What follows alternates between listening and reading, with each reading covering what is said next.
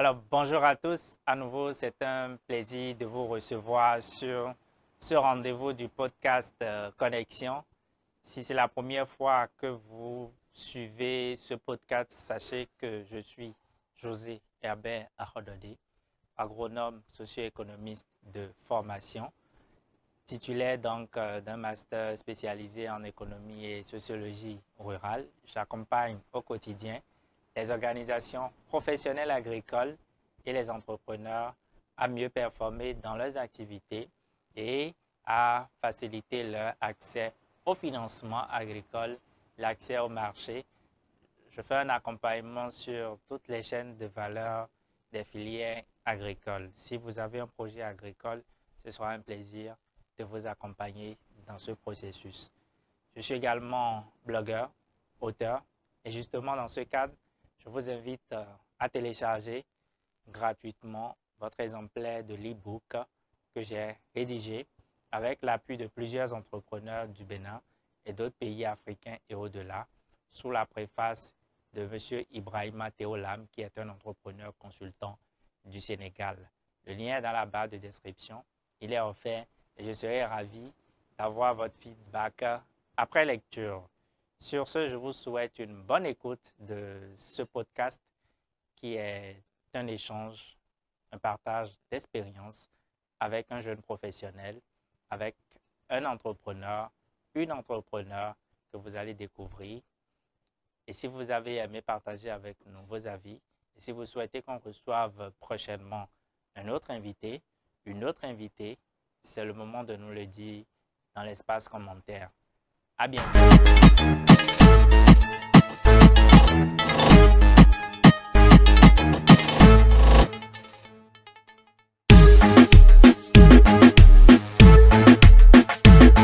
Bonjour à tous. Euh, à nouveau, c'est un plaisir de vous retrouver sur ce rendez-vous du podcast euh, Connexion. C'est un rendez-vous d'échange avec euh, des entrepreneurs, des jeunes professionnels sur le continent africain et au-delà Aujourd'hui, pour cet épisode spécialement, j'ai le plaisir de recevoir Emmanuel Bocquet. Emmanuel, bonsoir. J'espère que tu vas très bien. Bonsoir, très bien et chanté. C'est un plaisir, Emmanuel, de te recevoir sur ce podcast. Effectivement, on a reporté plus d'une fois mais il se trouve qu'aujourd'hui, c'est le bonjour. J'espère que on pourra avoir une, excellente conversation, comme d'habitude et comme les, les, précédents épisodes du podcast. Donc, euh, pour commencer, on a juste envie de savoir qui tu es, qu'est-ce que tu fais. Et pour quelqu'un qui découvre Emmanuel pour la première fois, qu'est-ce que tu souhaiterais qu'on garde de toi?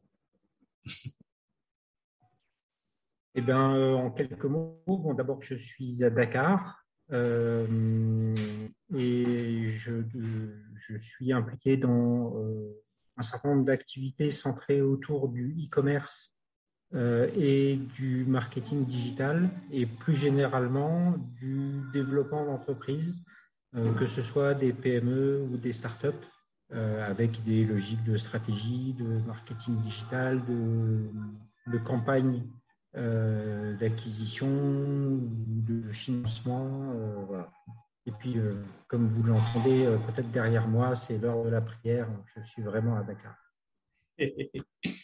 Effectivement, ça s'entend que c'est véritablement l'heure de la prière. C'est bien donc de te recevoir depuis Dakar où tu es et évidemment en lien avec tout ce que tu fais à Dakar dans l'écosystème du e-commerce.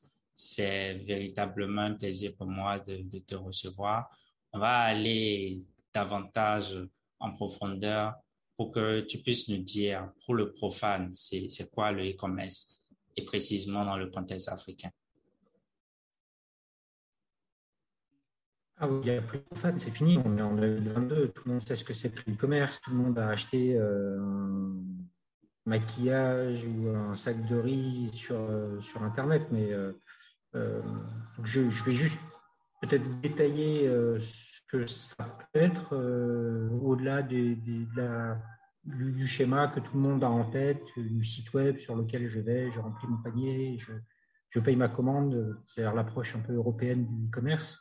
Euh, on a beaucoup d'autres approches. Euh, la plus universelle, la plus connue, la plus utilisée, c'est celle des réseaux sociaux. Donc, ce sont des pages TikTok ou Facebook sur lesquelles euh, il y a des produits à vendre et on contacte son, on contacte le commerçant via WhatsApp, on lui pose des questions, il envoie des photos, il envoie ses réponses, on passe sa commande.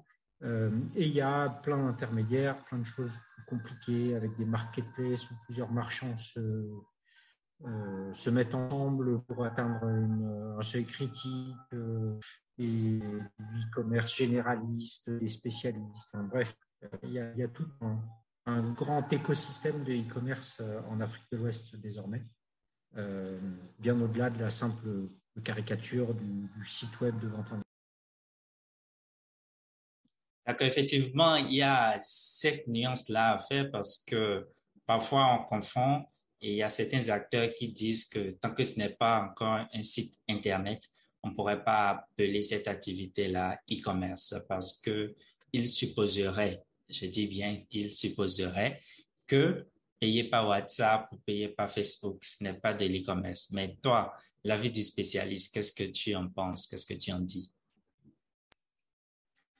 je pense que dès lors que la décision d'achat euh, se fait euh, sur un support digital, c'est du e-commerce.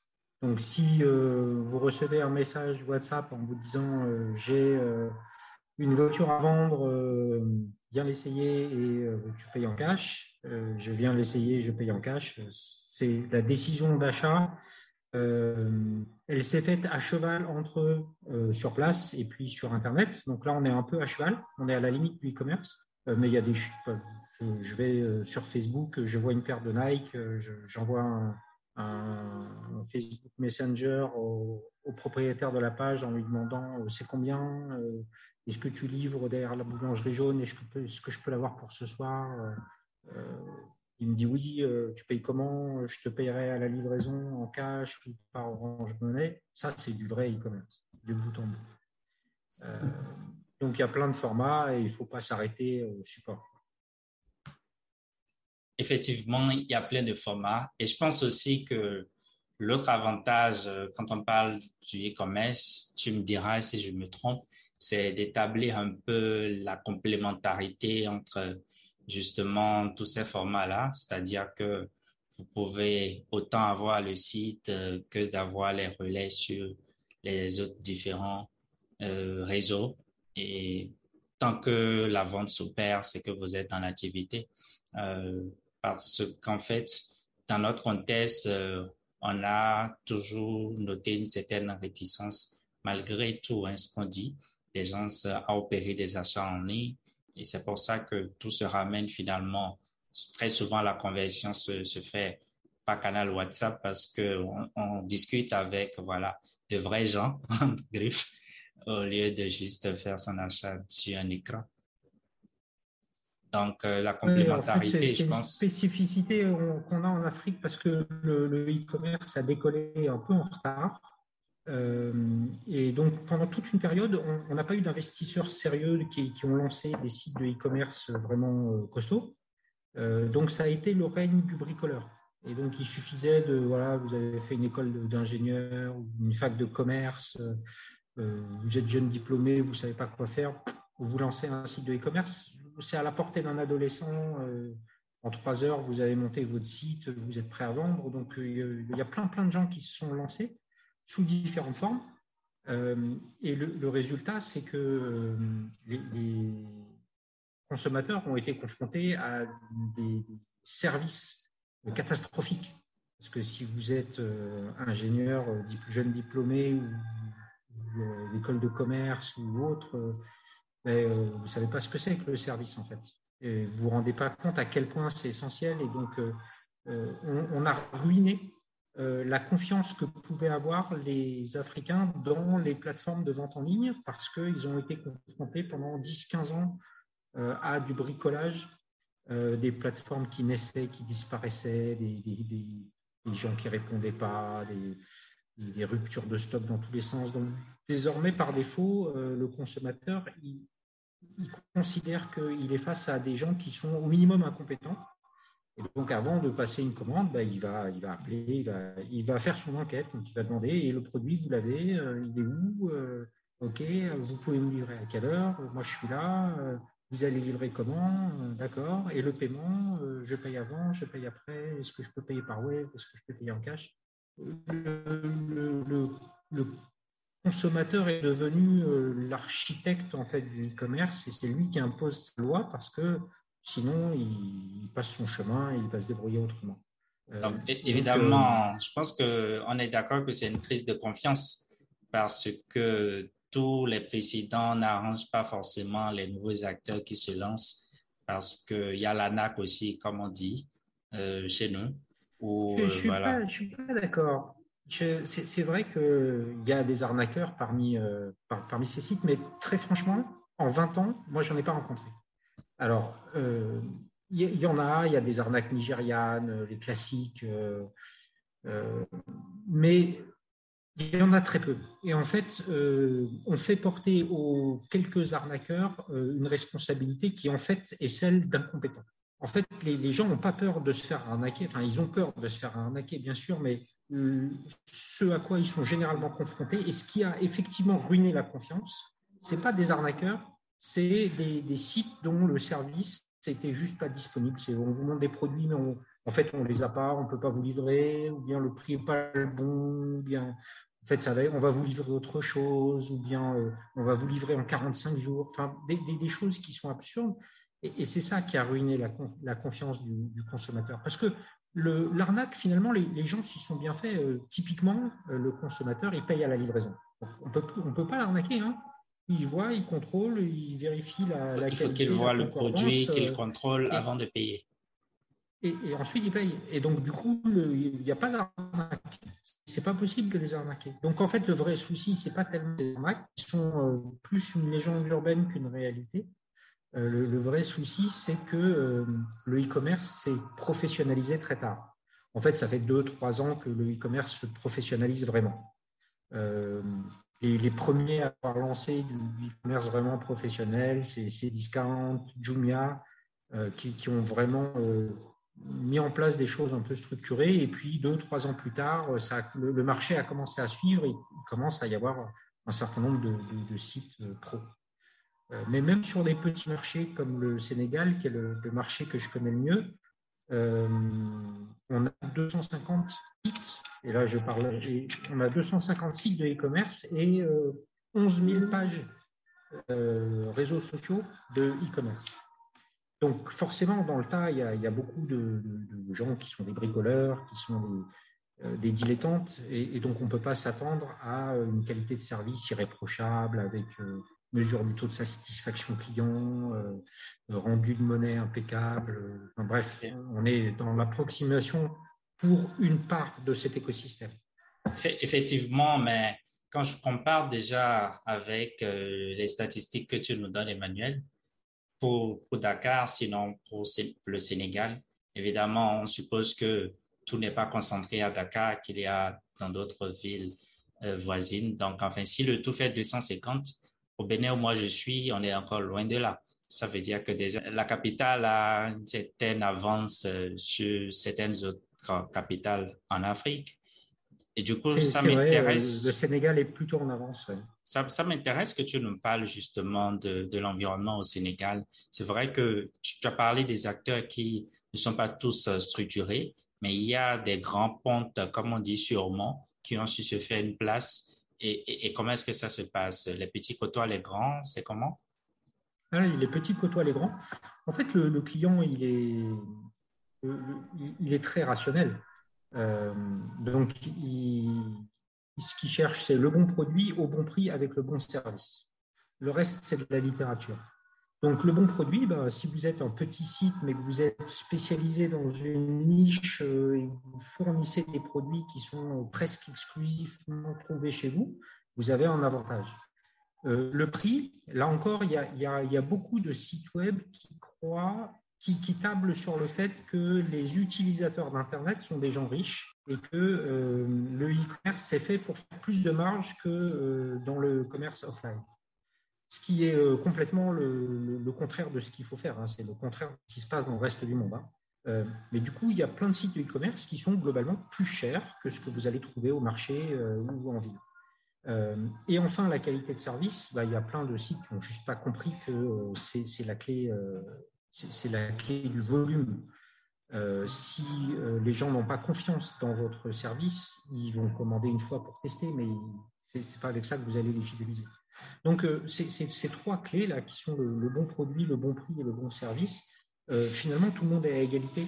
Et je vais prendre un exemple euh, au Sénégal. On a euh, Auchan, la, chaîne de supermarchés qui s'est installée, qui est un, monstre au Sénégal. Hein. Ils ont plus de 30 supermarchés. Euh, ils un chiffre d'affaires astronomique. C'est la première, le premier commerçant du pays. et ils ont lancé un site de e-commerce qui s'appelle auchan.sn où ils livrent une grande partie de leur offre sur Internet. Et donc, euh, ils font des volumes qui sont euh, relativement honorables. De, grands volumes.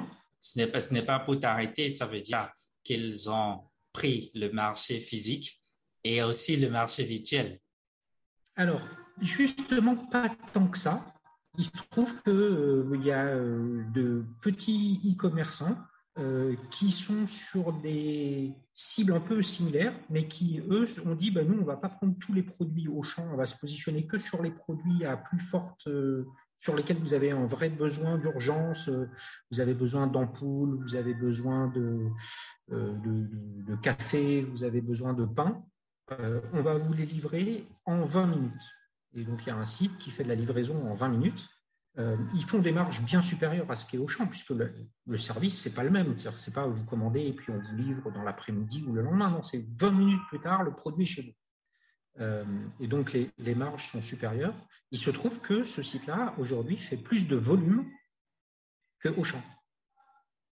Donc, ça veut dire que les petits côtoient les grands et que tout le monde a sa chance. Si vous avez le bon produit au bon prix avec le bon service, ben, vous êtes numéro un, que vous vous appeliez Auchan ou que vous vous appeliez euh, Taf Taf, qui est le petit site en question. Il se trouve que maintenant, c'est plus un petit site parce que euh, le, quand je disais le bon produit au bon prix, au bon service, eux, ils ont tout misé sur le service et le service a cartonné donc, euh, c'est une autre façon de dire aussi que euh, les marchés sont mûrs, la demande est là, euh, mais en fait, l'offre, elle est plutôt récente au, Sénégal, qui est peut-être le pays le plus en avance en Afrique de l'Ouest, devant la Côte d'Ivoire, devant le Bénin, devant le Cameroun. mine de rien, au Sénégal, on a 256, donc c'est en volume, on a une offre qui est très supérieure, mais le, nombre de commandes par jour sur l'ensemble du marché, ben, ça fait que ça fait que 2-3 ans qu'il décolle parce que, non pas parce que les gens sont devenus riches il y a 2-3 ans, non pas parce que les gens ont, eu accès à Internet il y a 2-3 ans, c'est très longtemps que tout le monde est sur Facebook, mais c'est parce que depuis 2-3 ans, on a vraiment des offres professionnelles avec des produits de qualité, avec un service de qualité, avec des prix compétitifs. Et comme, tu dis, le service, parce que donner l'assurance au client d'être livré en 20 minutes, c'est grand, hein, parce que on sait que de façon historique, euh, nos commerces, enfin, nos ouvriers nous ont toujours menti. Et quand ils te disent 20 minutes, il faut savoir que ça, ça fait, c'est parti pour une journée. Du coup, quand tu proposes des services du genre et que justement vous réussissez à respecter ces délais-là, c'est un gros avantage en fait. Absolument. que, et donc, du coup, il n'est pas nécessaire de. C'est pas forcément une course au prix plus bas. C'est pas le moins cher qui gagne, mais le moins cher a clairement l'avantage. C'est pas celui qui a les produits les plus exclusifs qui gagne, parce qu'on peut trouver des produits équivalents, ou on peut, si quelqu'un a des produits exclusifs, euh, assez vite, il y en a d'autres qui vont euh, se positionner sur le même credo, mais c'est aussi celui qui fournira le meilleur service, le site web le plus ergonomique, euh, le système de commande le plus rapide, le système de livraison euh, le plus efficace. Euh, il y, a, il y a pas mal de critères. Alors, oui, Emmanuel, effectivement, c'est très intéressant. Du coup, on a souvent pensé que la passerelle par laquelle on passe justement pour opérer ces achats-là, c'était ça qui constituait l'obstacle, c'est-à-dire que c'est vrai qu'aujourd'hui, il y a le téléphone mobile, il y a aussi de plus en plus euh, des facilités de paiement via euh, la monnaie électronique. Ça fait que c'est toujours des solutions, hein, je pense. Mais, mais on regarde des années précédentes et c'est vrai que tu dis que c'est parti, euh, ça a eu un boom, disons, des deux, trois dernières années. Et au début, et quand tu fais la comparaison avec ce qui se passe actuellement, les innovations qu'il y a, est-ce que tu penses qu'il y a des améliorations? Est-ce qu'il y a davantage de possibilités d'offrir de, de meilleure qualité de services surtout, faciliter les commandes? Tu as parlé de l'ergonomie, par exemple, des sites. C'est compliqué parfois, mais voilà quoi. Comment est-ce que tu, quel est ton regard sur, sur l'environnement ou pour surtout le service client? Sur la partie site, euh, ça fait 10 ans qu'il y a sur le marché des outils pour faire des, sites de vente en ligne hyper facilement. Facebook en propose, euh, Google en propose, euh, PrestaShop, Magento, il y, en a dans tous les sens et c'est à la portée d'un adolescent. Vous avez 13 ans, vous savez lire et écrire, vous pouvez faire votre site, ça va prendre 30 minutes. si vous découvrez, ça va vous prendre 3 jours. Donc concrètement, le problème n'est plus là. Le, problème, il est euh, dans euh, la qualité de ce que vous faites. Et donc, c'est sûr qu'un adolescent, il va faire le truc comme il le sent, mais s'il n'a jamais été commerçant lui-même, euh, si ce n'est pas un vrai commerçant, il ne va pas percuter sur les choses qui sont importantes pour ses clients, il va se faire des idées, il ne va pas écouter son client, enfin, il va faire des erreurs bêtes, entre guillemets, des, erreurs de, de débutants. et il ne faut pas lui en vouloir, puisque justement, il est débutant. Par contre, il y, a, des vrais commerçants qui, eux, s'y mettent. Et quand ils, ce sont des vrais commerçants, mais au, sens euh, qualitatif du terme, c'est-à-dire des, gens qui savent acquérir un client, qui savent écouter un client, qui savent fidéliser un client, ces gens-là, ils ont tous les outils pour faire ou faire faire des sites de qualité. Et donc, euh, s'ils ne euh, font pas des sites de qualité, j'ai envie de dire que c'est vraiment c'est de leur faute. Parce que les, outils sont là, les, best practices sont là. Euh, euh, euh, vous aviez parlé du, livre que j'avais écrit sur le e-commerce, il y a plein de best practices dedans. J'ai rien inventé du tout, hein. c'est à quelques exceptions près, tout, existe depuis dix ans. Il faut juste les mettre en œuvre dans le bon ordre et de la bonne façon. Et donc, il n'y a, plus tellement d'excuses pour avoir un site mal foutu. Alors c'est vrai qu'il y a encore beaucoup de sites mal foutus, mais c'est juste simplement que ce sont des, ce sont pas des vrais e-commerçants ni, ni des vrais commerçants. C'est des gens qui traitent ça comme une activité secondaire et qui se disent que euh, sans faire d'efforts, ils vont devenir riches. ce qui est une erreur. Hein. Sans faire d'efforts, on n'obtient jamais rien dans la vie. Hein. du coup, si vous faites, du, coup, en fait, euh, tu supposes qu'ils ne se donnent pas assez justement pour pouvoir améliorer euh, le site, faciliter la navigation, l'ajout au panier et tout ça aux clients. C'est ça. C'est vraiment, c'est de leur propre. Ils sont responsables de leur propre échec. Euh, ils n'écoutent pas leurs clients. Ils n'étudient pas la concurrence. Ils ne font pas l'effort euh, d'être au niveau. Et puis, euh, ça, c'est juste sur la partie informatique, sur laquelle moi, je considère qu'aujourd'hui, il n'y a plus d'excuses, parce que c'est tellement simple que vraiment, il n'y a plus d'excuses. Après, il y a le, deuxième élément qui est lui plus difficile, c'est d'être un vrai commerçant. Et là, il n'y a plus du tout de digital, c'est vraiment être commerçant, c'est-à-dire euh, acheter au bon prix, euh, acheter les bons produits, la bonne qualité, euh, bien présenter ces produits, bien expliquer pourquoi ces produits sont de qualité et puis fixer un bon prix. et puis ensuite délivrer un bon service. Ça, c'est ce que normalement tout bon commerçant sait faire. Le souci, c'est qu'on n'a pas que des bons commerçants, on a aussi des mauvais commerçants, euh, des, commerçants qui ont hérité d'une sorte de rente parce que je sais pas, leur, leur père était commerçant ou parce que euh, ils sont euh, commerçants par défaut plutôt que d'être chômeurs, ils ont décidé d'être commerçants, mais ce n'est pas leur vocation. Et donc, ce ne sont pas de bons commerçants. Ils ne savent pas acheter leurs produits, ils ne savent pas vendre leurs produits, ils ne savent pas délivrer leurs services. donc, ça, c'est une autre raison c'est que simplement, bah, ce pas des commerçants, c'est des bricoleurs. Ça, c'est en train de disparaître doucement. Le, marché est en train de faire le tri. C'est-à-dire que voilà, si vous n'êtes pas un bon commerçant, bah, vous n'allez pas avoir de clients. au contraire, vous êtes un bon commerçant. Même si on sent que votre site n'est pas parfait, il manque des trucs, mais que vos produits sont bons, les prix sont bons, le service est bon, même si votre site il est approximatif, personne ne vous en voudra, on achètera quand même. Effectivement, on se dit que parfois, même pour un site mal foutu, ça marche parce qu'il y a du service derrière, il y a un accompagnement, un parcours client, tout cela.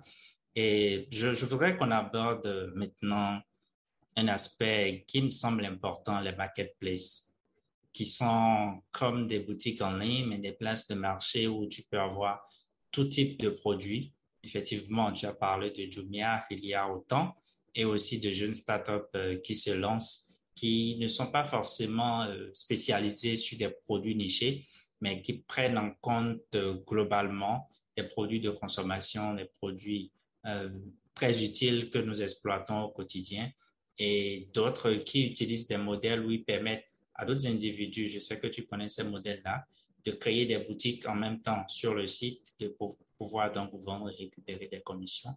Euh, est-ce que pour les entreprises que tu as accompagnées, c'est aussi ces formats-là? Est-ce qu'il y a aujourd'hui un format de, choix ou que tu préconiserais? Euh, moi, je ne suis pas fan des marketplaces.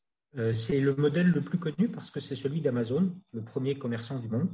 il se trouve que c'est souvent un modèle transitoire. C'est-à-dire que si vous êtes un petit commerçant, euh, vous êtes démarché par une marketplace qui vous dit euh, venez mettre vos produits chez nous, nous on génère du trafic. Euh, et donc, fatalement, il y a des gens dans le trafic qu'on va générer qui vont arriver dans votre boutique et qui vont commander vos produits. Et donc, vous avez finalement très peu de choses à faire. Et donc, c'est une bonne technique pour, pour toucher au e-commerce sans vraiment en faire. Le, fait est qu'aujourd'hui, les marketplaces africaines marchent assez peu parce qu'ils euh, travaillent avec des commerçants qui ne sont pas de bons commerçants. Euh, enfin, disons qu'ils ont du mal à, à, faire la distinction des bons commerçants et des mauvais commerçants. Qu'est-ce que c'est qu'un bon commerçant? Un bon commerçant, d'un point de vue d'une marketplace, c'est un commerçant qui connaît bien ses produits, qui est capable d'écrire à quelqu'un qui ne va pas les toucher et qui est capable de savoir en permanence combien il a de quels produits en stock avant. Et, ça suffit. Il se trouve qu'il y a beaucoup de commerçants qui ne sont pas capables de faire ça. Donc, par exemple, euh, Jumia a essuyé beaucoup de plâtre euh, à ses débuts. Il travaillait avec des commerçants. Euh, donc, chaque commerçant mettait 5 produits, 10 produits, 50 produits sur Jumia. et puis, moi, client, j'arrive sur jumia.sn ou .bj. je remplis mon panier avec 10, 15 produits. Et souvent, ces produits ne sont pas disponibles euh, finalement. Et puis, euh, au moment de me livrer, euh, trois jours plus tard, Jumia m'appelle, on me dit Bon, alors oui, celui-là c'est bon, mais celui-là finalement on l'a plus, celui-là c'est bon, mais celui-là on l'a plus, celui-là on l'a plus non plus, mais on en a un autre, celui-là on l'a plus. c'est une blague, quoi. Donc, concrètement, si j'avais pris ma voiture et que j'étais allé en ville, le problème serait réglé. Tu aurais été satisfait. Donc, ça, c'est le premier souci des marketplaces, c'est de travailler avec des marchands sérieux. Le fait est qu'un marchand sérieux, assez vite, il se rend compte que la, commission que lui prend la marketplace n'est pas forcément pertinente et que c'est tellement facile de faire du e-commerce qu'il peut lui-même lancer son propre service. Et donc, généralement, la marketplace, c'est un, outil d'éducation euh, commerciale euh, et d'éducation au e-commerce. Et donc, il y a beaucoup de e-commerçants assez connus qui ont démarré sur des marketplaces et qui se sont ensuite émancipés. L'autre chose qu'on reproche souvent aux marketplaces, et en particulier les grandes, euh, c'est qu'elles euh, jouent sur les deux tableaux. D'une part, elles mettent en avant des marchands qui mettent leurs produits en ligne, et puis d'autre part, elles vendent leurs propres produits à elles, elles marketplace. Euh, et parfois, ce sont les mêmes produits. Et parfois, comme par hasard, c'est au même prix, ou c'est juste un peu moins cher, ou, euh, euh, ou bien les, produits qui tournent le mieux chez leurs marchands euh, font leur apparition sur l'offre de la marketplace en concurrence de ces marchands-là. donc, il y a eu beaucoup d'accusations d'abus de, de, position dominante et de, de, fraude, en fait, de la part d'Amazon. Euh, et euh, c'est également une inquiétude qu'on voit pas mal autour de Jumia.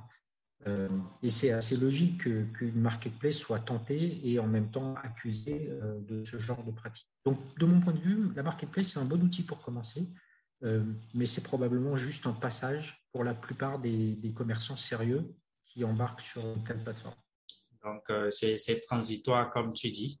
Et c'est vrai qu'il y a quelques années, on avait eu vent du fait que Jumia, précisément, puisque c'est le marchand qu'on connaît le plus grand quand même sur le continent, a eu des difficultés financières et qui voulait fermer aussi. Je sais que c'est un grand groupe qu'ils y réussissent euh, à tenir tant bien que mal. Est-ce que brièvement, tu peux parler de, cet organisme-là et comment est-ce qu'ils réussissent euh, à s'implanter en Afrique comme ça? Quel est le modèle? Ben, c'est un modèle de, marketplace pur et dur au départ. Euh, donc, en fait, le, principe, c'est que eux, ils lèvent de l'argent. Donc, ils ont obtenu des, millions de dollars de la part de financiers. Avec cet argent, ils font de la publicité et ils attirent des millions d'internautes sur une plateforme web ou mobile, euh, et ou mobile. Euh, et ils font se rencontrer euh, ces millions d'internautes avec les milliers de marchands qu'ils ont démarchés pour qu'ils placent leurs produits en ligne. Et puis, au passage, donc il y a des transactions qui se font, ils prennent leur commission et ils s'occupent de la partie livraison. Paiement, livraison, logistique, c'est Jumia qui gère. donc, donc c'est un modèle qui est relativement simple. Euh, vous avez la marketplace n'a pas besoin d'acheter de produits. Euh, il n'y a pas de, stock. Euh, ce sont les marchands qui utilisent leur propre stock pour le vendre sur Jumia. Donc finalement, ça nécessite seulement un investissement marketing pour amener les internautes face à ces marchands, pour toucher ensuite les commissions pour toucher ensuite les commissions. Mais c'est vrai que ça reste un modèle un peu difficile parce que euh, vous êtes tributaire de la qualité de vos marchands. Donc, si vos marchands vendent des chinoiseries, euh, on vous en croire que c'est de la qualité, ou bien qu'ils vous vendent des produits qui sont en fait plus en stock, euh, ou bien que euh, voilà, le produit n'est pas, pas exactement comme il est décrit. Enfin bref, si vous êtes face à des, des, commerçants qui ne sont pas des commerçants pro, eh ben, vous allez dégrader votre image auprès de tous vos consommateurs. ça a été la, grande, souffrance de, Jumia les premières années en Afrique de l'Ouest, de découvrir à quel point euh, en fait il fallait être derrière chaque marchand pour s'assurer que euh, le produit était de qualité, le service était de qualité, etc. Donc les choses sont en train de se normaliser maintenant, mais ils, ont du coup, euh, ils, ont, ils ont pris beaucoup de mais ils ont, euh, ça a été un petit peu ce qu'on appelle la cavalerie, c'est-à-dire qu'il fallait vraiment dépenser beaucoup de publicité pour obtenir beaucoup de chiffre d'affaires, et dès que la publicité baissait, le chiffre d'affaires baissait, et donc euh, ça, rendait l'atteinte de la rentabilité euh, difficile. A priori, à ma connaissance, en Afrique de l'Ouest, ils ne sont pas encore arrivés à ce seuil de rentabilité. Oui.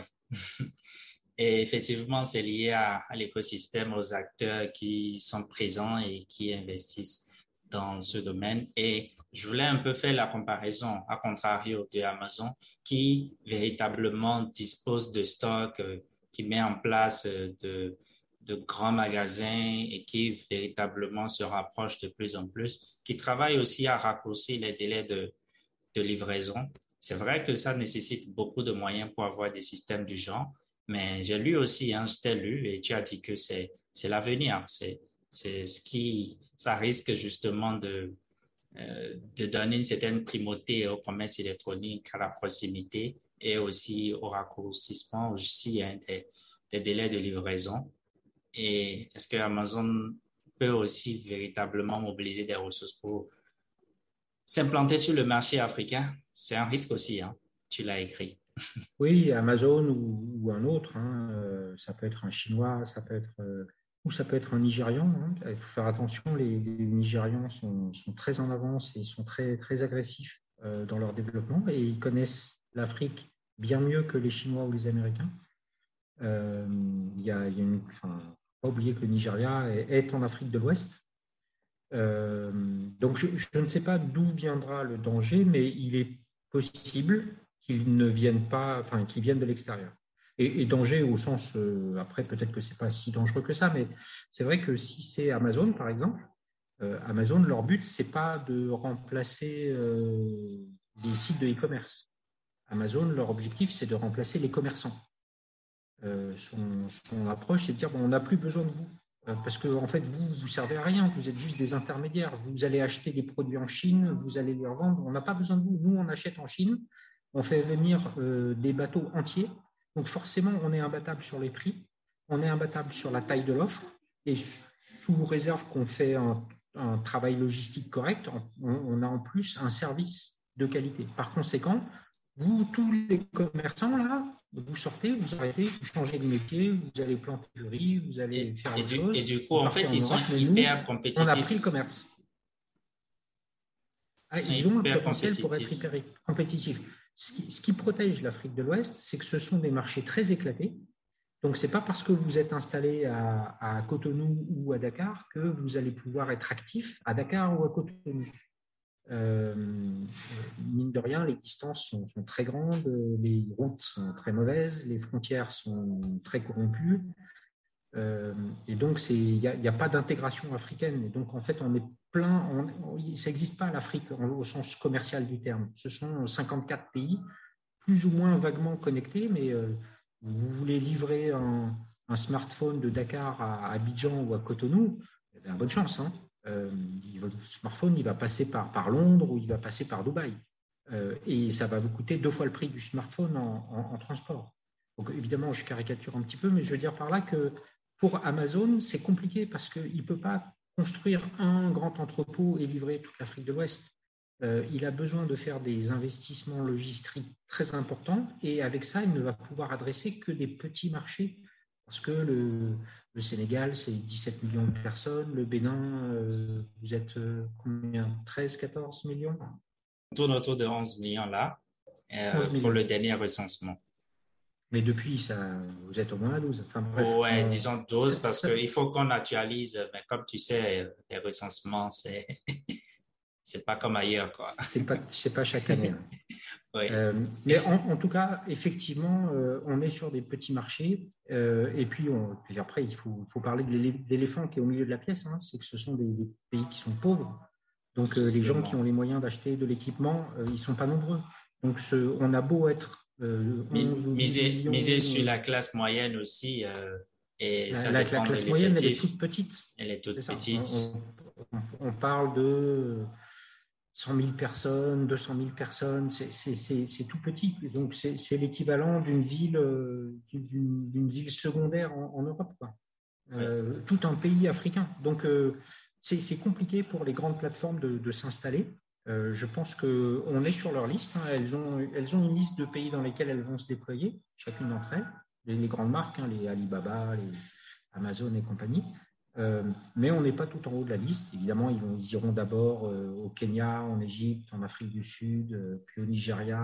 oui, justement, ces, pays qui offrent de, meilleurs avantages, notamment en ce ah, qui concerne l'écosystème entrepreneurial, tout simplement et le grand marché, l'effectif, la population et voilà quoi. Alors, c'est clair que vous ne vous attendez pas à me voir à cette partie précise du podcast. Je vous interromps justement pour vous dire de vous abonner. Rappelez-vous, la majorité de ceux qui suivent nos vidéos et les émissions du podcast ne s'abonnent pas. C'est le moment de le faire. Abonnez-vous, activez la cloche de notification faites-le, faites-le, et on continue juste après. Merci. Mais c'est vrai qu'ils vont quand même finir par venir à Cotonou, ils viendront à Dakar, ils viendront à Lomé, et, il faudra être prêt. Euh, et c'est donc peut-être pas si longtemps que ça. Euh, et à défaut euh, dans Amazon, bah, ça sera peut-être une marque qui n'existe pas encore et qui va prendre le marché par surprise. et, mais j'insiste, hein, toutes ces grandes marques de e-commerce existantes ou à venir, leur objectif, c'est pas de remplacer le e-commerce, c'est de remplacer, le, commerce. Donc, si le commerce n'est pas devenu du e-commerce, s'il n'a pas les armes pour se battre contre de tels géants, ben, il va disparaître. Ah oui. Parce que la, proximité, c'est utile jusqu'à un certain point. Euh, mais si votre seul avantage, c'est que vous êtes près des clients, ben, vous allez vendre quelques petits produits de, proximité. Vous allez vendre des produits anti-moustiques, vous allez vendre euh, du Coca-Cola, vous allez vendre des cigarettes. Mais dès que quelqu'un va vouloir des choses un petit peu plus élaborées, bah, il va aller sur le site de e-commerce, il va acheter au passage du Coca-Cola, des cigarettes et des produits anti-moustiques. Et, puis il est, euh, et puis il est livré rapidement, ce qui fait que finalement, il n'a même pas besoin de se déplacer. Et je pense que cette pandémie-là qu'on a connue, la COVID, a boosté aussi justement le e-commerce. Mais rapidement, quel est, ton regard sur ça, sur des dynamiques euh, qui se sont enclenchées à l'issue de cette pandémie-là? Écoute, il y, a, deux effets. Il y a, un effet aller qui, est en train de s'essouffler maintenant, qui est qu'il y a eu des, limitations en termes de, déplacement qui ont fait que des gens ont découvert le e-commerce et que ça, on, va dire qu'on on a gagné trois ans. Euh, c'est pas, pas on a gagné hein. en trois ans. En, une année, ce que le, développement qui de, normalement aurait dû prendre trois ans. Donc, c'est pas petit. Par contre, maintenant, il y a l'effet retour euh, et ça, c'est la crise économique liée au Covid, liée à la réduction du tourisme, aux réductions du commerce, euh, à la hausse des matières premières. Et puis, bon, en plus, on a l'Ukraine qui, qui, pète et qui vient nous, euh, nous faire exploser le prix du carburant et des matières premières. Et ça, ça couplé au Covid, ça, ça va achever. Déjà, le Covid avait tué, a tué énormément de PME. Euh, avec les, hausses des matières premières, là, du carburant, ça, va en tuer encore plus. Il y a beaucoup de PME qui étaient en mode survie. Euh, là, elles vont passer en mode, euh, elles, vont, elles, vont, mourir. Et donc, toutes ces entreprises qui vont mourir, tous, ces gens qui vont se retrouver au chômage, tout ce pouvoir d'achat qui va disparaître, ça va rendre les choses très dures pour les e-commerçants mais pour tout le monde. Hein. Euh, Ce n'est pas seulement pour les e-commerçants, c'est aussi pour les gens qui sont dans l'immobilier, dans l'automobile, dans ce qu'on veut. Tout le monde va souffrir. Et ça, c'est ça, c'est marrant, ça. Effectivement, euh, tu, quittes la survie, c'est la mort, quoi. Et puis ça continue parce que il y a cette crise, euh, il y a aussi la guerre en Ukraine qui a véritablement envenimé la situation, notamment sur certains produits alimentaires. Et bon, quoi, si on va parler des effets de la crise, on ne on finira pas cet entretien. Merci beaucoup, Emmanuel. Et c'est assez intéressant de, discuter avec toi de ces enjeux. Euh, revenons un peu sur le modèle que moi, personnellement, je, je côtoie un peu sur le continent et spécifiquement au Bénin. C'est que ce sont des entreprises qui négocient avec des entrepreneurs, notamment dans l'agroalimentaire et d'autres qui récupèrent leurs produits, qui mettent en ligne, qui font de la communication dessus et qui font des marges, récupèrent des commissions sur les ventes. Et, et ça, c'est un modèle qu'on voit de plus en plus.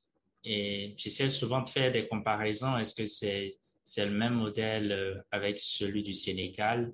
Et est-ce que ce modèle-là est véritablement porteur? Parce que euh, comme tu as dit, le commerce, euh, tu n'es pas forcément obligé d'être euh, le promoteur du produit que tu vends. Tu peux récupérer et surtout si on sait que la majorité de nos entreprises n'ont pas de site Internet, n'ont pas de possibilité de vendre en ligne, c'est aussi une opportunité pour ces entreprises. Qu'est-ce que tu en penses? Euh, c'est effectivement en train de se développer au Sénégal depuis, euh, à peu près la même période, 2-3 ans maintenant. C'est en train d'accélérer euh, et le Covid a mis vraiment un coup d'accélérateur sur le sur l'e-commerce, en particulier autour de tout ce qui est alimentaire. Il y a, il y a 3 ans, il y a 3-4 ans, il n'y avait pas d'alimentaire en ligne. maintenant, ça a vraiment explosé. On peut vraiment trouver de tout en ligne et, les volumes ont suivi. ce que les entrepreneurs sur ce créneau-là doivent comprendre, euh, c'est que le prix est roi. Euh, et donc, si vous utilisez Internet pour faire des marges sympas, euh, tant mieux pour vous. Mais si au final, votre produit, il est plus cher que ce que je peux moi trouver dans la boutique du coin ou au marché, j'irai pas chez vous. L'alimentaire, c'est vraiment une question de prix. dès lors que vous avez une qualité décente, c'est juste une question de prix. et Internet doit être un moyen de faire des économies puisque vous n'avez plus besoin de payer euh, un magasin, vous n'avez plus besoin de payer un caissier, vous n'avez plus besoin de payer un gardien. Euh, et ben, cet argent-là, rendez-le au client euh, sur le prix. tirez vos prix vers le bas. Si vous êtes moins cher que le marché, euh, le marché, euh, le marché en ville, le marché euh, en bas de chez vous, vous êtes moins cher que les petits commerçants du coin de rue, vous êtes moins cher que les commerçants de référence. peu importe que votre site soit mal foutu, peu importe que personne ne vous connaisse, je vous garantis que vous allez cartonner. Inversement, vous n'avez rien de particulier qui vous différencie par rapport aux autres, vous avez les mêmes prix ou vous êtes même un peu plus cher, et ben, vous n'allez jamais décoller. Vous fatiguez pour rien, arrêtez, ça ne sert à rien ce que vous faites. donc aujourd'hui, il y, a, très très peu d'entrepreneurs qui ont compris ça. La plupart voient dans Internet un moyen de faire de la marge. Or, Internet, ce n'est pas un moyen de faire de la marge, c'est un moyen de faire du volume. Euh, vous pouvez multiplier par 100 vos volumes sur Internet grâce à des petites marges. Et, du fait que c'est Internet, vous allez pouvoir optimiser la livraison, vous allez pouvoir industrialiser tout ça et vous allez pouvoir devenir le distributeur numéro un simplement parce que vous êtes moins cher. Donc, euh, que vous vendiez euh, du riz, euh, des, glaces au chocolat ou des, boissons alcoolisées, peu importe, ce qui compte, c'est que vous ayez les produits de base, les produits dont tout le monde a besoin tout le temps, et que ces produits-là, vous les ayez à des tarifs vraiment avantageux, vraiment avantageux, c'est-à-dire moins cher que les autres, hein. pas forcément beaucoup moins cher, juste un tout petit peu moins cher, ça suffit, et que votre service soit décent. Décent, ça veut dire que si je vois un produit, je l'achète et ben on me le livre. Il n'y a pas de discussion là-dessus. Ça ne doit pas faire l'objet d'une équation de oui, mais là, c'est la saison des pluies. Euh, en fait, notre fournisseur, euh, disponible. Euh, voilà. Pas de rupture, pas de, pas de blabla, pas de, pas de retard, pas de délai, pas de, pas de surprise. C'est je, je vois, j'achète, tu me livre, je paye. Ou dans un autre sens, dans un autre ordre, mais ça doit être linéaire. Et avec ça, on peut vraiment faire exploser les volumes parce qu'aujourd'hui, au Bénin en particulier, c'est vrai ce que tu disais tout à l'heure, c'est que le, Sénégal est très en avance sur le Bénin en termes d'offres.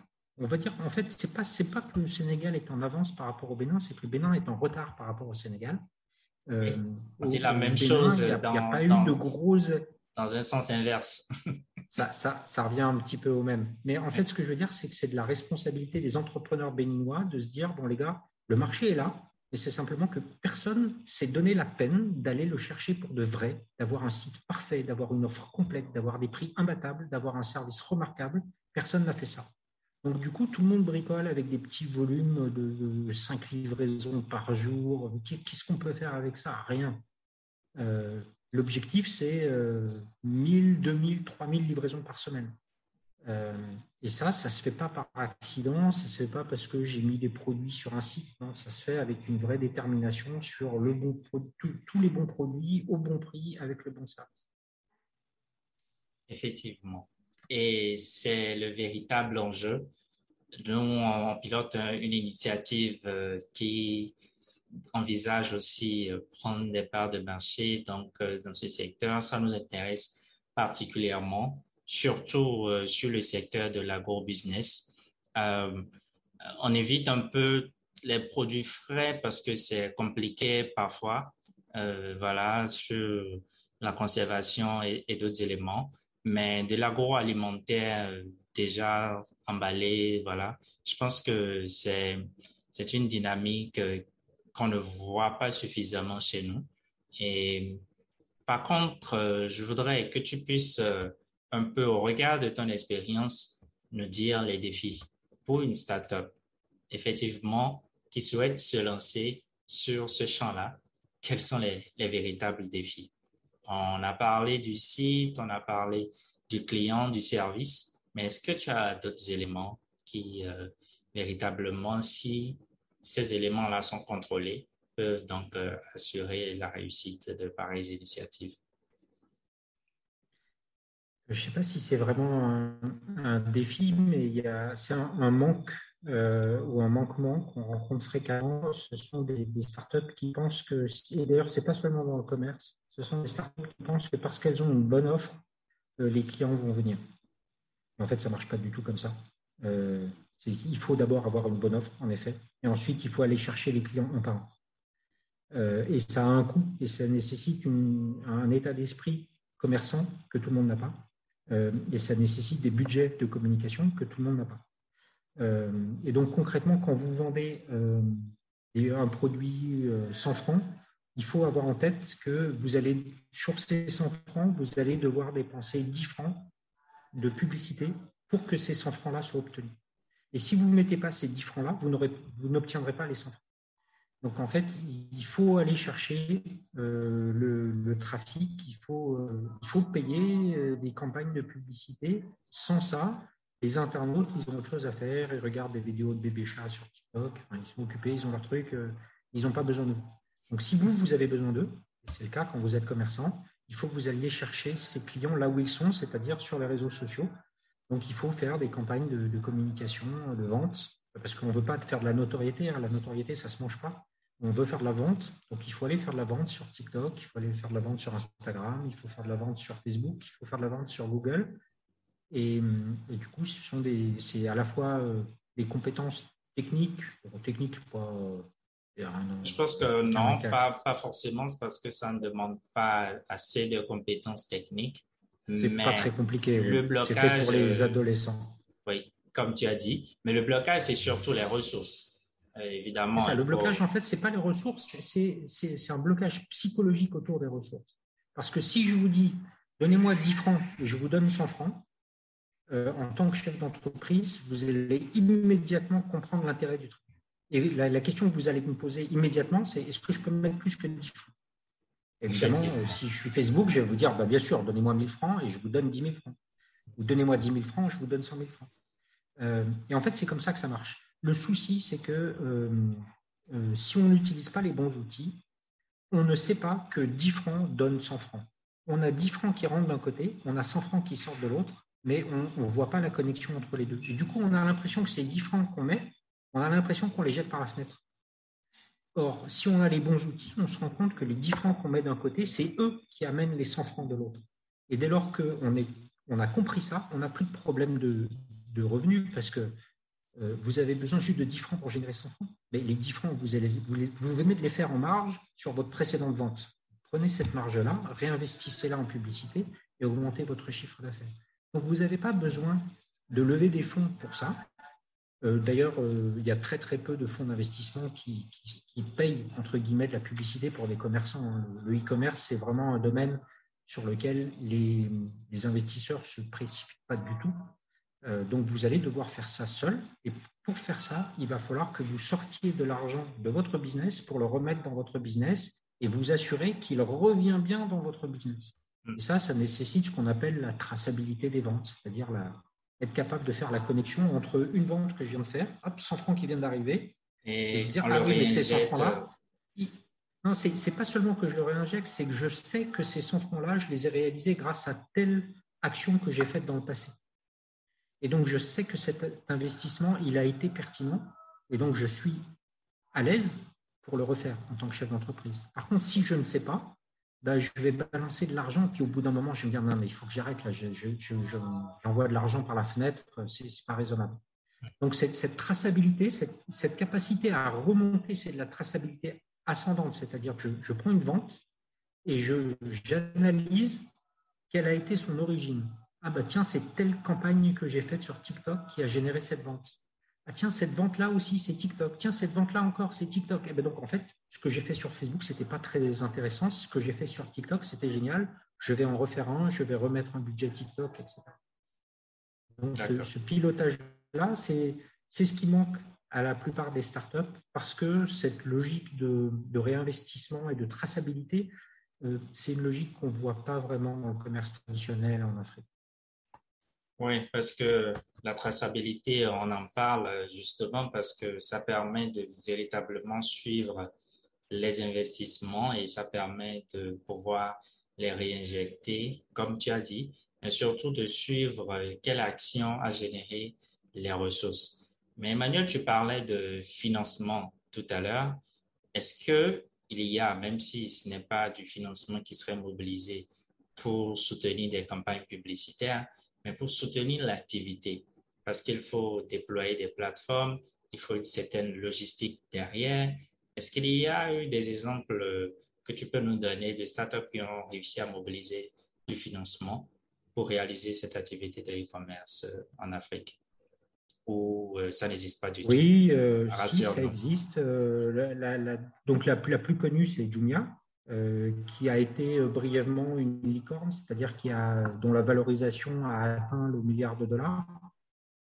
Donc c'est quand même une belle levée de fonds, hein, puisque c'est pas de l'argent qu'ils ont gagné eux-mêmes, de l'argent qu'ils ont levé sur les, sur les marchés. donc ça, c'est l'exemple le plus connu. Ce n'est pas le plus vendeur, parce que la situation de Jumia aujourd'hui, elle est, elle est compliquée. mais il y en a un autre qui a levé je sais pas, je ne veux pas dire de bêtises, qui a, levé une belle somme. Je, je demande aux, internautes de, se renseigner par eux-mêmes. C'est Africrea. Euh, je crois que c'était au début de cette année ou en fin d'année dernière qui, ont levé une, belle somme. Et euh, Africrea, c'est une marketplace euh, de produits africains plutôt créatifs, le nom, qui est très orienté vers l'export. Euh, donc euh, voilà, vous êtes euh, dans la, diaspora africaine, ou bien simplement vous êtes en Europe, ou bien vous n'êtes pas en Europe, vous êtes en Afrique, ça marche aussi, et vous voulez acheter un, un, pagne en bogolan avec des motifs de fou, bah, vous allez sur Africa et vous allez trouver votre, votre bonheur. donc eux, ils ont levé pas mal d'argent, ils vont pouvoir accélérer, mais c'est des arbres qui cachent les forêts. Euh, ah oui, hein. La plupart euh, des sites de e-commerce ne lèveront pas d'argent. Ils vont devoir se développer avec leurs propres moyens en réinvestissant leurs bénéfices. Donc, c'est un travail euh, de longue haleine. Il, faut, il, il trois ans au moins pour, créer une marque et la développer. Mais trois ans, c'est pas si long que ça. Hein. Mais ça veut dire trois ans où vous allez vraiment vous donner à fond, et puis, il vous faut quand même un petit peu de moyens, parce que c'est vrai qu'il faut payer quelques salaires, il faut, euh, il faut être à, plein temps. Donc, généralement, euh, euh, bah, c'est un commerce classique qui devient un, commerce digital en plus et qui le fait bien et qui, du coup, explose. c'est le, modèle alternatif le plus, le plus crédible. L'avantage, c'est que si ça ne marche pas, bah, on peut se, reporter sur le commerce traditionnel et on peut abandonner l'activité digitale. L'inconvénient, c'est que du coup, vous n'avez pas la motivation de euh, si ça ne marche pas, je suis mort. Euh, du coup, vous avez tendance à faire le digital un peu en dilettante, en mode oui, bon, je ne vais pas trop me fatiguer, de toute façon, c'est mon activité traditionnelle qui me fait vivre. Euh, et, le résultat, c'est qu'effectivement, on a plein de sites qui vivotent, mais en fait, ils, devraient être morts, mais ils ne sont pas morts parce que. Il y a de temps en temps une vente, de temps en temps, et puis bon, on espère. ils arrivent à, vivre par ailleurs, quoi, parce mm. que bah, c'est derrière le gars, il est, euh, il est banquier ou il est fonctionnaire, et puis euh, il gère ça euh, à ses heures perdues. donc, on a un petit peu de tout. Mais c'est vrai que c'est compliqué de lever des fonds dans le dans le e-commerce. Ce qui, est, ce qui est plus facile, c'est d'aller voir une banque et de demander du fonds de roulement en disant euh, voilà, moi j'ai besoin euh, d'acheter du stock pour vendre le stock. Donc le stock, quelque part, c'est ma garantie. Donc la, banque peut euh, mettre la main sur le container, s'assurer qu'il contient bien les produits qu'on veut vendre. On peut être transparent avec la banque sur le rythme de vente si, le compte bancaire est hébergé au sein de la banque. Et, même si nos banques ouest-africaines ne sont pas les championnes du monde du financement, là on est dans une situation où logiquement on devrait y arriver quand même. Après, il se trouve que les taux d'intérêt, ben, ils piquent. Hein. J'ai vu des commerçants euh, payer euh, plus de 20% d'intérêt à une banque euh, simplement pour, pour avoir du fonds de roulement. Donc, ça, c'est beaucoup pour une start-up parce que c'est ça qui bloque. oui. En gros, si vous faites 25% de marge, vous donnez 20%, sur les 25 à votre banque. C'est pas raisonnable. Mais euh, ça vous permet de fonctionner, euh, ça vous permet d'avoir. Alors, et puis vous pouvez aussi faire les choses un peu intelligemment, parce que si vous payez 25% de taux d'intérêt, ce qui, à mon avis, est honteux, hein, c'est scandaleux. Les, États euh, et les gouvernements devraient faire quelque chose. Ce n'est pas possible d'acheter un conteneur de riz et de payer 25% le temps de l'avoir écoulé. Bref, le fait est que 25%, c'est le taux d'intérêt annuel. Donc, si vous faites tourner votre stock, euh, si votre stock qui tourne euh, bah, euh, tous les deux mois, vous avez tout vendu, vous rachetez un container, et du coup, les 25%, en fait, vous les amortissez sur six cycles de vente sur l'année. OK. Et, donc, c'est beaucoup plus raisonnable. Mais ça pique. Hein. Moi, je suis, si je suis commerçant et que la banque me fait payer 25%, je, je vous jure qu'il ne faut pas que mon, mon, banquier me croise tard la nuit, le soir. ah oui, effectivement, parce que en fait, c'est aussi cela qui fait que beaucoup sont réticents. Euh, il y a du potentiel, mais vu qu'il n'y a pas ce support financier des systèmes bancaires, euh, parce qu'il y a les garanties qu'ils demandent, il y a tout ce qu'il y a autour qui font que finalement les entrepreneurs sont obligés de vivoter, comme tu dis, euh, mais d'aller sur fond propre, de colmater des brèches et, voilà, euh, ça fait que l'activité est lente et ne décolle pas comme ça devrait. Nous avons une conversation assez intéressante, Emmanuel, et je voulais aborder la partie qui concerne les systèmes de paiement. Et je me dis qu'aujourd'hui, il y a quand même assez de facilité parce que par le passé, c'était pas évident parce qu'on regardait en fait le taux de bancarisation de nos populations et puis on se dit non, c'est mort si on décide de faire payer les gens. Alors qu'aujourd'hui. Je suis d'accord avec ce sujet. Oui, je te donne, je te je laisserai donner ton avis. Dis-moi. Je ne suis pas d'accord pour qu'on dise ça. Parce que, en fait, le, paiement n'est pas un problème. Euh, aujourd'hui, euh, même dans les pays dans lesquels il y a des outils de paiement euh, un peu avancés, au Sénégal, on est un peu au milieu. on a Orange Money, Wave et quelques autres outils de paiement, un peu de carte de crédit. Euh, mais encore beaucoup de cash. Euh, il se trouve que même les gens qui disposent de moyens de paiement, euh, sur des sites qui acceptent les moyens de paiement, eh ben, ces gens-là, ils payent quand même en cash. Donc en fait, ce n'est pas le moyen de paiement le problème. Le problème, c'est la confiance. Et dès lors que la confiance est établie, là, on commence à entrer dans la logique, OK, maintenant, je, fais confiance dans ce site, je n'ai pas envie d'avoir du cash sur moi, je n'ai pas envie d'être là nécessairement quand ils vont faire la livraison, donc euh, je veux bien payer en ligne. Mais tant que la confiance n'est pas établie, en fait, les moyens de paiement sont hors sujet. Euh, et pour l'instant, la confiance, globalement, n'est pas établie. Et donc, même si on avait même si le gouvernement du, du, Bénin ou du Sénégal décidait qu'il y aurait une carte de crédit nationale pour tous les, tous les citoyens, un peu comme ça s'est fait au Maroc. Euh, ils ont tous des cartes de, paiement qui ne sont pas des cartes Visa à proprement dit, mais qui sont des cartes marocaines euh, de, paiement national. Ok, et qui, sont, et qui sont sécurisées aussi, parce que c'était ça ils aussi. sont sécurisés. Notre enjeu. la sécurité, c'est un sujet dont tout le monde parle, mais vous avez entendu parler d'un piratage de cartes de crédit euh, autour de vous? Vous avez quelqu'un qui s'est fait pirater? Moi, je ne connais pas. Euh, non, beaucoup, plus, enfin pas en Afrique mais quand même, mais ailleurs. C'est un fantasme. Voilà, ailleurs, oui, bon, ailleurs, d'accord. Mais euh, concrètement, en Afrique, on, a tendance de on a tendance à parler de problèmes euh, vus avec un prisme européen.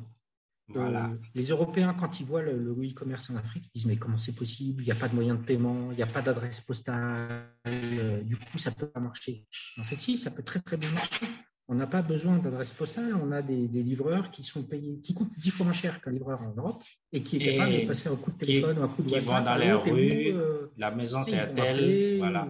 Voilà, euh, tu t'arrêtes sous l'arbre, tu demandes au vieux, il va t'amener, et puis voilà, on, résout le problème. Euh, tu n'as pas de, carte de crédit, c'est pas grave, j'amène le produit en bas de chez toi, tu descends, tu regardes, tu me donnes du cash, je le ramène à la maison et tout le monde est content. Donc, je, veux dire que le, moyen de paiement n'est pas un frein au e-commerce. Le, vrai frein au e-commerce, c'est la confiance qui a été rompue, le contrat de confiance qui a été rompu à cause de tous ces bricoleurs et euh, tous ces euh, pseudo-commerçants. Euh, maintenant, le jour où le commerce va vraiment, le e-commerce va vraiment décoller, eh ben, les moyens de paiement, ils vont vraiment décoller. Mais je pense que c'est le e-commerce qui tirera les moyens de paiement et pas le contraire.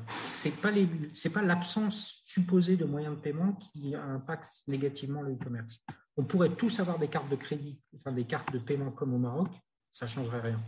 Le, vrai souci, c'est d'abord la confiance. Alors après, effectivement, euh, il y a des choses qui se développent en Afrique. Euh, euh, au Sénégal, on a, on, a un acteur que vous allez, je pense, bientôt voir au Bénin, qui s'appelle Wave, et qui a taillé des croupières au, leader international qui est Orange Money. Et, puis, ce sont des, des, wallets, des, des mobile. Oui. En fait, euh, bon, il y a, y, a, y a, une situation, je voulais éviter d'aborder le sujet, mais comme c'est venu, on en parle.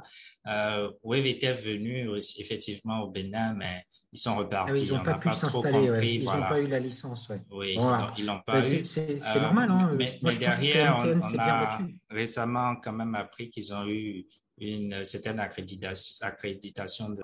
C'est vrai que ce n'est pas un groupe purement africain, mais bon, ça, ce n'est pas le débat tant que ça apporte un service. Parce qu'en fait, les réseaux. Des, groupes purement africains, euh, quand on regarde des banques, hein, il n'y a pas beaucoup de banques purement africaines. Il n'y en a pas non plus. On regarde les euh, capitaux. Euh, donc, c'est pour ça que je ne voulais pas faire ce débat-là, parce que ce n'est vraiment pas l'enjeu. L'enjeu primordial pour nous, en tant que consommateurs, en tant que citoyens, c'est la qualité des services, justement. Et aussi, ils étaient venus avec une, une, belle initiative, notamment sur les marges sur euh, enfin, les surcoûts des transferts qui étaient moindres que ce que faisaient les réseaux Move, MTN, Orange. Donc, ça a véritablement créé un engouement au, sein de la population. Quoi. Donc, ça, c'est qualité du service. Euh, après, il y, a le lobbying des, des, acteurs existants qui essayent de, bloquer euh, l'ouverture de la porte à, ces gens-là. La, la BCEAO est un outil d'immobilisme euh, qui, est, euh, qui est au service des banques pour empêcher euh, à des, petits nouveaux d'aller disrupter le marché et d'aller leur pomper un, marché sur lequel ils se font des, des choses en or. et donc, effectivement, selon les cas, ils arrivent à complètement bloquer. Donc, par exemple, au Bénin, bah, Wave n'a même pas pu mettre le pied au Bénin. bravo à eux. Ils ont réussi à maintenir leur, leur oligopole et leur petit euh, business entre amis, mais ça ne tiendra que ce que ça tiendra. Et jusque-là, euh, la BCEAO avait réussi à bloquer tout le monde sur euh, la licence d'émetteurs de, monnaie électronique, si ce n'est qu'à donner quelques licences à gauche et à droite à des petits acteurs nationaux. Et là, la, la semaine dernière, je crois, euh, oui, justement, euh, vient d'obtenir sa ah, licence à ah, l'international. Donc, ils vont pouvoir peut-être revenir au Bénin avec. Là, maintenant, puisqu'ils n'avaient pas la licence, et on se dit qu'ils vont se redéployer et revenir au Bénin. Parce que, Après, que ce soit Wave ou un autre, peu, importe, mais euh, en tout cas, ça bouge. ça, a déjà bougé hein, au Nigeria, au Kenya, les, choses ont déjà bougé, sont déjà très en avance. en Afrique de l'Ouest francophone, on est très en retard. Avec euh, plusieurs acteurs aussi hein, dans, dans, ces autres pays anglophones en Afrique. Euh, ici, on n'en a pas assez. Et voilà quoi. Ce n'est pas tellement une question de nombre d'acteurs, mais euh, disons qu'il faut qu'il y ait suffisamment d'acteurs pour qu'il y ait une vraie concurrence. Voilà. S'il y a les quelques vieux crocodiles qui s'entendent entre eux pour se partager le marché avec les mêmes marges pour tout le monde à 3%, bah, il n'y a rien qui va se faire. ça marche Mais pas, si jamais il y a, il y, en a un qui joue pas le jeu euh, et qui casse les prix, euh, qui descend à 1%. Euh, là, du coup, tout le monde sait la bataille et, là, la concurrence commence à s'exercer. Donc, c'est vrai qu'au Sénégal, on a été à 3% jusqu'à jusqu'à l'année dernière. avec Orange Du coup, les volumes, ils ne bougeaient pas. Hein ouais, avec Orange en particulier. Mais, enfin, je ne jette pas la pierre Orange parce que Free et Expresso, qui étaient les deux autres opérateurs, qui sont beaucoup plus petits, ils n'ont pas cassé le marché. Hein. Euh, ils auraient pu euh, dire bah, nous, on est tout petit, euh, du coup, on prend des risques, on investit, on va. Mais ils, ont, ils ont pris leurs 3% comme tout le monde et, il a fallu que ce soit une start-up sortie de nulle part qui, qui, aille faire casser la gueule des grands, puisqu'aujourd'hui, Web, c'est plus de volume que Orange Money. Oui, c'est clair. Et, tu vois sur les marges, c'est carrément distanciel par rapport à ce que pratique évidemment, euh, c'est grand. Alors, euh, Emmanuel, merci, merci beaucoup. Et si on allait en fait euh, résumer cet entretien, moi, je garderai la confiance. la confiance parce que c'est à raison ou à tort, c'est en fait, dans la pensée collective, on pense qu'il y a beaucoup d'autres blocages, alors que historiquement, c'est parce que les populations ont été grugées qu'elles n'ont pas confiance au commerce électronique. Donc, euh, euh, les initiatives ou entreprises qui réussiront effectivement à marquer le client, le consommateur sur la confiance, ce sont ces entreprises-là qui vont réussir. Et évidemment, avec euh, tout notre écosystème, il y a des améliorations continues. Est-ce que tu es d'accord avec les gens qui disent que c'est plus que nécessaire parce que c'est un passage obligatoire le e-commerce sur le continent? Ah oui, je crois que c'est inéluctable. Hein. Euh, euh, soit vous êtes acteur de ce changement, soit vous serez témoin du changement et vous allez le subir. Euh, mais j'ai envie de dire que même au-delà de ça, que, ton, résumé, je, suis d'accord avec ton, résumé sur le fait que c'est la confiance qui est la clé. Euh, mais la, confiance, c'est pas, euh, il n'y a pas un, manque de confiance pour des raisons de sécurité ou d'escroquerie, mais il y, a, un manque de confiance par, manque de qualité de service et de fiabilité. et, et, ça, que vous fassiez du e-commerce ou pas, c'est différenciant. Euh, si vous êtes le commerçant de référence qui a toujours 365 jours par an tel produit avec un prix fiable, avec une marge raisonnable, que vous êtes souriant, ben, vous allez cartonner. Euh, au, bout de trois ans, c'est vous qui allez survivre et pas les autres. Et donc, dans le e-commerce, les choses vont encore plus vite, encore plus fort. Et donc, c'est des tendances qui sont encore plus, euh, violentes potentiellement. Donc, il vaut mieux prendre les deux. Merci beaucoup, Emmanuel. Euh, tu, me diras, est-ce qu'il y a un enjeu que tu penses primordial qu'on n'a pas évoqué? Là dans cette conversation? Parce qu'on a essayé de faire le tour de la question, mais est-ce qu'il y a des, enjeux? Peut-être que c'est plus d'un. Est-ce qu'il y a des enjeux dont tu souhaites discuter? Il y, en a un que je vais juste évoquer, mais tu, vas voir qu'on n'a pas le temps d'en parler. Euh, c'est l'éducation. Ah oui. Euh, la, formation euh, de nos jeunes entrepreneurs euh, au lycée. Ils sortent du lycée, ils n'ont pas la moindre idée de ce que c'est qu'une entreprise. Euh, ils font des écoles de marketing, ils n'ont pas la moindre idée de comment mettre en œuvre une campagne d'acquisition en ligne. on a un vrai souci de, formation et, et, ça commence depuis l'apprentissage de la lecture euh, jusqu'à euh, l'obtention des bacs plus 5 et autres doctorats, donc on ne sait plus où les mettre. Euh, et là, on, a, un souci hein, au Sénégal comme au Bénin. le Sénégal a longtemps été un peu le, leader avec son, université Anta Diop. Moi, moi j'ai recruté beaucoup au Sénégal, j'ai recruté beaucoup d'ingénieurs béninois qui étaient formés à Dakar à l'école supérieure polytechnique en particulier, les, majors étaient souvent euh, béninois parce que bah, euh, c'était un des débouchés potentiels pour un, ingénieur brillant au Bénin. Il y a beaucoup qui euh, partent au Sénégal pour ces études-là. Malheureusement, on n'a pas fait beaucoup de progrès depuis au Sénégal et donc on, a encore des, formations qui sont très en retard sur l'actualité du digital, qui sont en décalage avec le besoin des entreprises et je suis sûr qu'à Cotonou, les choses ont progressé, mais qu'il y a encore. Mais il y a encore beaucoup de pas à faire, oui. Je suis d'accord. Euh, et, ça, c'est un peu dramatique parce que euh, aujourd'hui, faire du e-commerce, c'est simple. Je viens d'expliquer en quoi c'est même simpliste, simplissime.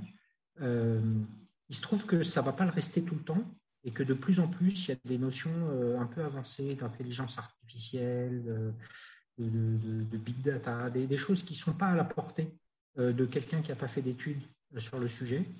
Et, euh, nos, offres vont être de plus en plus confrontées à des offres internationales. Donc le jour où, je ne sais pas, Alibaba va débarquer à Cotonou, ça ne sera pas en 2022, hein, je vous rassure, mais c'est le jour où ça va arriver.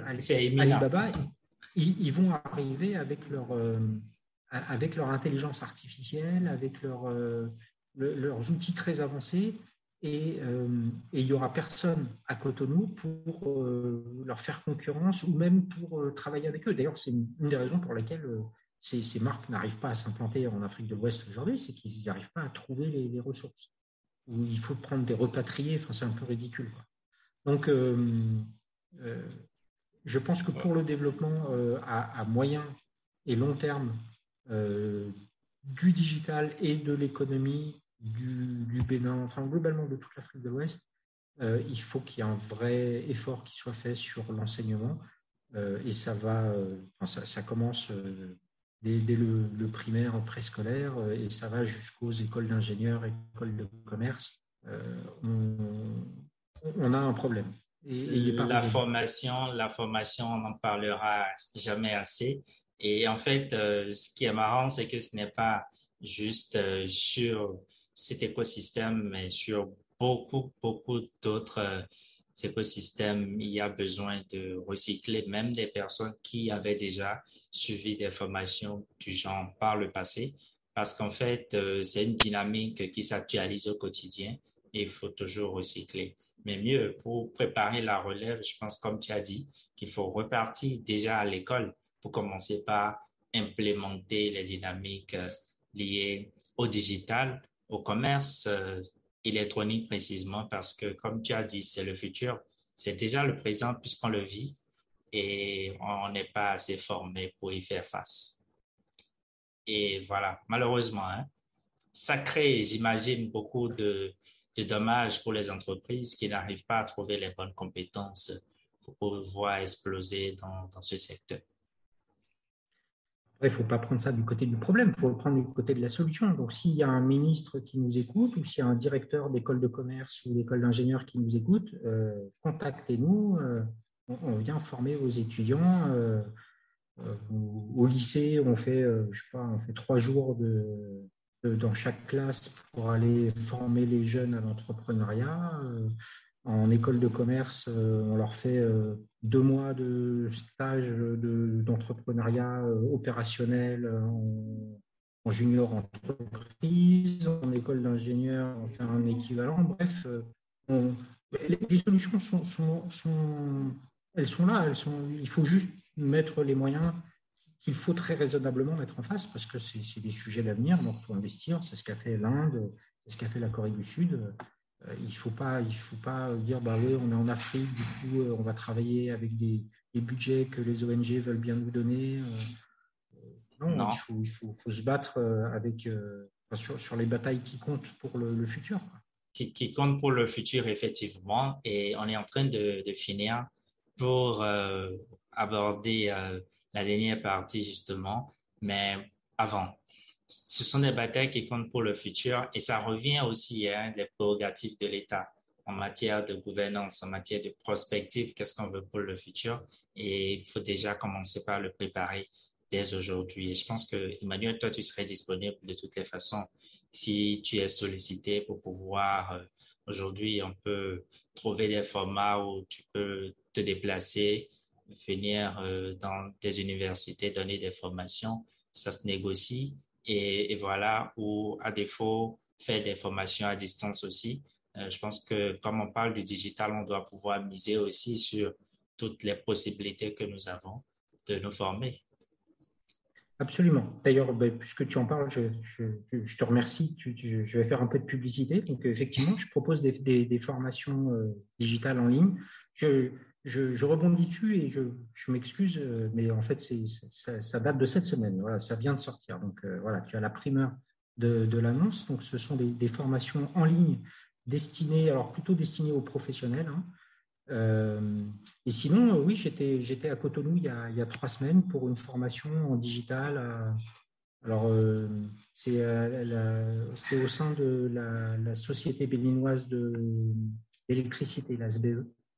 Euh, donc euh, voilà, ça, m'arrive de venir et, Cotonou est une super ville, je serais prêt à revenir quand vous voulez. Euh, mais effectivement, il n'y a pas forcément besoin de faire venir un gars de, Dakar. Le, digital est là, cette vidéo en est le témoignage. tu es à Cotonou, moi je suis à Dakar et voilà, ça se passe bien. On peut raccourcir la une distance. formation digitale, voilà, il n'y a, pas forcément besoin de, de, mettre les petits plats dans les grands, on peut avancer vite. D'accord. Merci. Et je, laisserai, si tu mets à disposition les, liens aussi, c'est vrai que on peut te contacter assez facilement sur LinkedIn. le site Internet aussi, éventuellement. Tu utilises beaucoup plus quel réseau? Le micro. Pardon. Moi, je suis beaucoup plus sur LinkedIn. Le, souci que j'ai sur LinkedIn, c'est que j'ai atteint le seuil des 30 000 contacts maxi. Euh, et donc, du coup, euh, je reçois plein d'invitations de gens qui veulent que je rejoigne leur réseau, euh, mais que je ne peux pas accepter. Il faut, il, faut, il faut, juste s'abonner. Il faut que je, je, supprime quelqu'un pour pouvoir accepter quelqu'un d'autre. Alors, du coup, si quelqu'un m'envoie un message en même temps que son invitation, du coup, je vais effectivement supprimer quelqu'un pour l'accepter. Mais sinon, par défaut, c'est compliqué. Je ne veux pas virer quelqu'un juste parce qu'il y a quelqu'un que je ne connais pas qui me demande qui m'invite à rejoindre son réseau. Donc, ce LinkedIn, c'est vraiment le, le, réseau de, de, prédilection. Euh, sinon, tu, peux aussi partager mon, mon email ou je, te mettrai une, un lien web. Enfin, voilà, il y a plein de. OK. Pour, pour pouvoir te contacter parce que je pense que c'est important. Sur mon profil LinkedIn, il y a mes coordonnées également. Aussi. Même si vous n'êtes pas euh, en contact avec moi, j'ai mis mon email en clair euh, sur, sur mon profil LinkedIn. D'accord. Donc, euh, on a fait le tour, on a parlé véritablement des, enjeux, également des défis, les chantiers sur lesquels on devra travailler pour pouvoir véritablement relever ces défis. Et si tu devrais dire un mot pour conclure cet entretien, qu'est-ce que tu nous dirais, Emmanuel je dirais que hum, on est en Afrique de l'Ouest un peu victime d'un biais psychologique qui fait qu'on a l'impression que euh, le marché n'est pas mûr, euh, euh, est en retard et donc c'est normal. Or, en fait, on est en retard et c'est très anormal parce que tout est là, tout, est disponible pour que ça explose. Simplement, les acteurs ne l'ont pas encore réalisé. Et donc, ils ne se sont pas donné le mal de faire les choses bien. Par conséquent, ça ne marche pas tellement. Et du coup, ça, confirme l'impression de départ que bah oui, ça ne marche pas très bien, donc ça veut dire que c'est pas prêt. Non, ça ne marche pas très bien parce que vous ne faites pas bien le job. Moi, j'ai des exemples devant moi de sites e-commerce qui cartonnent, qui cartonnent mieux qu'en Europe. Simplement, ils font les choses bien. Ils font les choses bien jusqu'au bout, dans le moindre détail, et ça cartonne. Euh, donc, il faut, ma conclusion, c'est ne cherchez plus d'excuses parce qu'il n'y en a plus. Euh, maintenant, il faut que vous cherchiez des solutions parce qu'elles existent. Euh, faire décoller du e-commerce, c'est possible. Et si vous n'y arrivez pas, c'est ou bien que vous n'avez pas les compétences, et ça, vous pouvez aller les chercher, ou bien que vous ne faites pas les efforts, et là, il n'y a que vous qui êtes responsable. donc, l'un dans l'autre, votre avenir est dans votre main. Vous pouvez euh, cartonné, le e-commerce, ça y est, ça fait, ça fait deux ans maintenant que c'est mûr, que c'est disponible, ça, peut partir, euh, il faut juste partir. Et, évidemment, ça ne se fait pas par accident, il faut une certaine détermination. Euh, et donc, je, je, serais ravi, mais on est plein sur le marché hein, à être disponible pour aider les acteurs déterminés à réussir. Merci beaucoup, Emmanuel. Effectivement, je suis rassuré là aussi de ta disponibilité. C'est déjà le moment de s'y mettre. Et effectivement, comme on a dit, autrement, ce sont d'autres acteurs plus géants qui ont les yeux sur le continent et qui viendront s'installer. Évidemment, qu'on les fait ou pas, dès qu'ils sont prêts, ils viendront, quoi, de toutes les façons. Donc, euh, du coup, euh, le futur du commerce, c'est le commerce électronique euh, pour pouvoir justement raccourcir les distances, pour pouvoir livrer dans des délais plus courts et les produits de première nécessité pour justement faciliter la vie au quotidien aux populations. Merci beaucoup, Emmanuel, pour ta disponibilité. Je sais que ce n'était pas évident, mais voilà, on y arrive. Merci à toi, merci beaucoup pour euh, l'invitation. J'espère qu'il euh, y aura de nombreux internautes à, bénéficier de, notre temps à tous les deux. Euh, ceux qui nous écoutent ce, soir ou qui vont nous écouter dans les jours qui viennent, ben, mémorisez bien ça. Hein, temps est venu, il faut se lancer. Et, même si vous n'êtes pas encore lancé, bah, il n'est pas trop tard, puisque les petits ont leur chance. vous avez peu de moyens, mais vous faites tout parfaitement, vous allez obtenir plus de résultats qu'un géant qui, avance de façon un peu gauche. c'est l'avantage d'être sur des marchés encore peu mûrs, c'est qu'il y a encore des parts de marché à, à venir conquérir et que ce n'est pas très compliqué. Donc, euh, c'est le moment ou jamais. C'est assez intéressant. On a déjà passé l'heure de conversation. Merci beaucoup à toi. Effectivement, euh, ce podcast est disponible sur YouTube en vidéo et en version audio sur Google Podcast, Spotify, Apple Podcast et toutes les plateformes habituelles du podcasting. Donc, euh, ce sera avec plaisir que nous allons continuer d'échanger avec les internautes, avec toi, pour pouvoir relayer suffisamment ces enjeux-là et on espère que ce sera utile à ceux qui nous suivront. Merci beaucoup à toi. Alors, merci beaucoup d'être resté jusqu'à la fin de cette conversation. Si vous avez aimé, mettez le pouce bleu pour dire que vous avez aimé. Partagez avec vos proches, amis, avec vos collègues, avec des membres de votre famille qui seraient aussi inspirés par les partages de nos invités. Demandez-leur surtout de s'abonner et on prend prochainement le rendez-vous du podcast Connexion. Surtout si vous n'avez pas encore téléchargé votre exemplaire de l'e-book L'audace d'entreprendre, c'est plus que jamais le moment de le faire le lien est dans la barre de description. Téléchargez librement, lisez et revenez nous dire vos impressions par rapport au partage d'expériences d'une dizaine d'entrepreneurs sur le continent africain et au-delà. Surtout, n'oubliez pas, le blog joséachodade.com est toujours disponible pour que vous puissiez y lire des articles thématiques, y télécharger des ouvrages qui seront importants pour votre développement personnel, mais aussi pour partager des réflexions et je serai ravi d'avoir vos feedbacks après lecture. Sur ce, je vous dis merci d'être resté avec nous et à très bientôt